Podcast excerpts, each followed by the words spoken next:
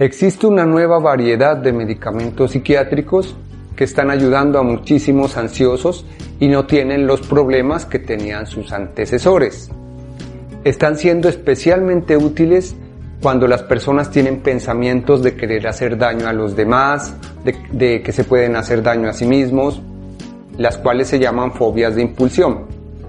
También están ayudando a muchas personas cuando tienen trastorno obsesivo compulsivo, es decir, cuando eres muy eh, obsesionado, valga la redundancia, con el aseo, te regresas 15 veces a ver si cerraste la llave del agua. También están ayudando a muchísimos pacientes en el caso del insomnio, que es uno de los primeras molestias que nos dan nosotros los ansiosos, no podemos dormir. Estas nuevas medicinas no causan dependencia, se las puede retirar fácilmente. Estas nuevas medicinas se llaman los atípicos y para ello hemos invitado a un especialista, a nuestro amigo, el médico psiquiatra Julián Valderrama, a quien entrevistamos en Lima, Perú hace un tiempo. Es un psiquiatra joven de la nueva guardia, de la nueva era, podríamos decirle. Sin más, los dejamos aquí con nuestro amigo el doctor Julián Valderrama para que nos comente de los atípicos, qué son y por qué están teniendo tanto éxito en fobias de impulsión, trastorno obsesivo compulsivo e insomnio. Bienvenido, mi doctor Valderrama. Tenemos pacientes de trastorno obsesivo compulsivo. Ok. Y la ciencia actualmente ha mostrado que hay un cambio absolutamente bueno en ellos cuando utilizamos antipsicóticos atípicos, risperidona, ketiapina o lanzapina, que más que hay, todos ellos, ¿por qué funcionan tan bien en el TOC? Mira, oh. que trastorno obsesivo compulsivo, que si tú estás pensando en agredir a los demás, pensamientos de sexo, que si tienes rituales como ir a ver si está la o lavarse las manos, que es el más común o cerrar las puertas. En los ansiosos sobre todo es pensamientos agresivos, le voy a hacer daño a mis hijos, le voy a hacer cosas sexuales, que tenía una monjita muy simpática, pensamientos sexuales con los curas y eso, que para ella le provocaba mucha angustia. Pero se, en este caso sí he notado, a veces puede que en depresión no haya tan buen efecto como en, como en el trastorno obsesivo compulsivo. Es un cambio de 180 grados tanto así que en Libre de Ansiedad, los psicólogos que trabajan conmigo, ya saben, por protocolo nos llega un paciente con TOC, con fobias de impulsión, también les llaman a esas ideas de hacer daño a los demás. De una vez lo enviamos con el doctor y sabemos que así se siente mucho mejor. El cambio es potentísimo. Es dramático, ya, claro. Ya dejan, de, dejan de buscar al psicólogo, lo cual está bien, significa que se curaron. Nosotros llamamos, ¿por qué ya no has vuelto? Ah, es que ya me siento bien, no, no, volvieron esas ideas o, o si vuelven no me angustian. Aquí es la pregunta, doctor. ¿Por qué funcionan tan bien en el trastorno obsesivo compulsivo esos antipsicóticos atípicos? Eso, mire, el TOC es un diagnóstico de ansiedad, ¿no? Es un, ah, está clasificado dentro de los cuadros ansiosos, ¿no? Entonces, por esa lógica debería de usarse solo antidepresivos o ansiolíticos, ¿no? Sin embargo, el TOC tiene idea obsesiva, y lo que hace un antipsicótico es mejorar la calidad del pensamiento, hace que el cerebro sea más lógico. Justo por eso se lo das a un esquizofrénico, ¿no? A una persona que está psicótica, ¿no? Y que mm. tiene ideas incorrectas. Delirantes. Claro, ideas delirantes, ¿no? Un psicótico te va a decir, soy el rey de Marte, ¿no? Le das el antipsicótico y si le funciona, claro, te dice, ah, no, eso no es cierto, doctor, no, no, no hay reyes en Marte, no es posible, es una idea que tengo, ¿no? Entonces mejora la calidad del pensamiento, hace que el cerebro sea más lógico.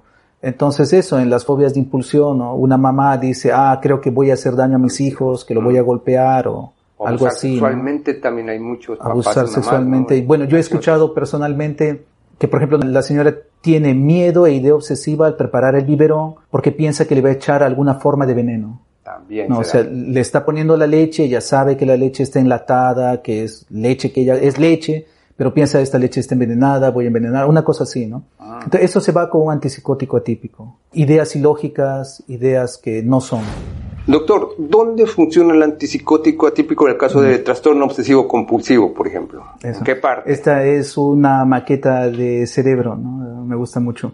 Bueno, mira, los antipsicóticos atípicos actúan en, en la frente, ¿no? En la corteza frontal, exacto. Ah, este, sí, lo que está detrás de la frente y suben allí la dopamina. Eso hace que tú estés más lógico, que mejore tu atención, tu concentración, tu memoria también, ¿no? tu capacidad de cálculo, ¿no?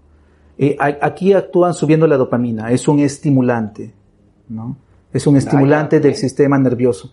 Por eso mismo se considera como un antidepresivo también, ¿no? Cuando estimulas la corteza prefrontal, la persona sube de ánimo, tiene más energía vital, ¿no? Y lo que hace en, eh, en un corte del cerebro, ¿no? Es actuar, aquí hay muchos núcleos, ¿no? Está lleno de números, eh, de imágenes. ¿El sistema límbico? Ah, el sistema límbico, ajá, exacto, sí. Este, aquí hay muchos núcleos, ¿no? Lo que hace en toda la zona es bajar la dopamina. En la corteza frontal sube la dopamina, en los núcleos de la base baja la dopamina. Eh, aquí es el efecto, este, antipsicótico y, eh, por ejemplo, el efecto hipnótico. En esta zona está, por ejemplo, la amígdala. La amígdala es el centro del miedo, de la emoción del miedo. Exacto. Entonces, por ejemplo, sube la dopamina y el centro del miedo se apaga.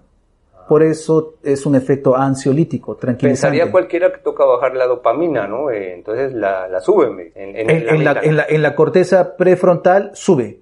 Y ese es un efecto estimulante. Sube la energía, Ah, sube el ánimo. Piensas coherente. También piensas mejor, es, eres más lógico. Puedes dar la vuelta a la hoja, eso ya pasó, que es lo que nos pasa en obsesivos. Y, acá, y acá abajo baja la dopamina. Baja. Acá baja, ¿no? Acá sube, acá baja. ¿No? Y al bajar es que se produce el efecto de sueño, el efecto hipnótico, este, y el efecto también eh, antipsicótico, ¿no? Y cuando actúa acá es que se da el efecto antidepresivo, ¿no? porque sube la energía.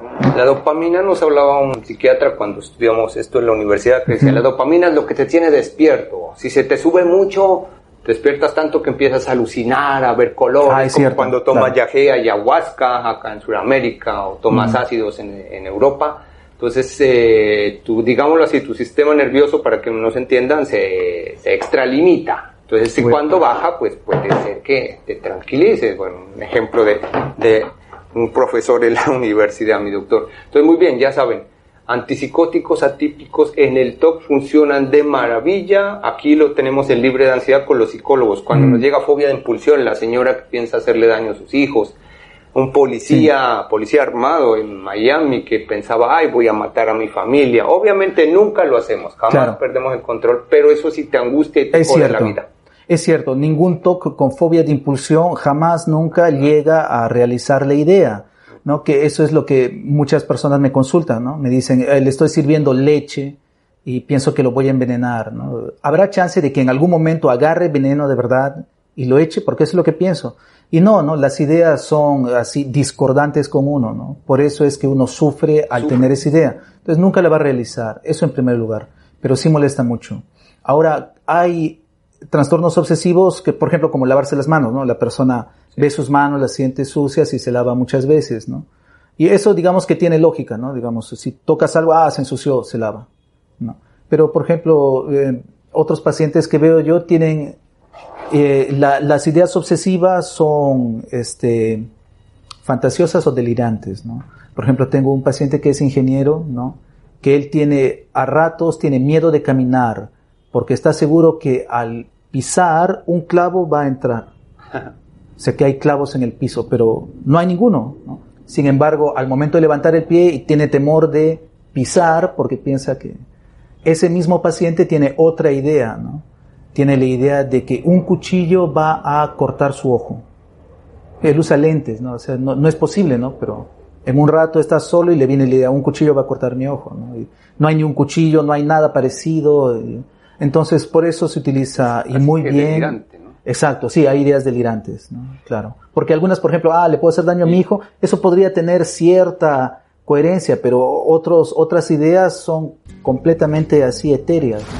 Doctor Julián Valderrama, amigo de esta casa, el canal libre de ansiedad, el gran profesional joven, maneja terapia cognitivo-conductual también, ¿no? Sí. Aquí vamos a dejar sus datos de contacto. Eh, muchos de los pacientes cuando lo requieren, eh, los mandamos donde, donde el doctor Julián Valderrama. Aquí les quedan nuevas herramientas para tratar la ansiedad de manera rápida, sin dependencia. Muchas gracias, mi doctor Julián, por a estar ti, en el canal libre de ansiedad. Eh, gracias por recibirme en tu consultorio aquí en Lima, preciosa ciudad. Volveré por aquí. Muchas gracias a ustedes por vernos. Nos esperamos en el próximo audio o video. Permiso.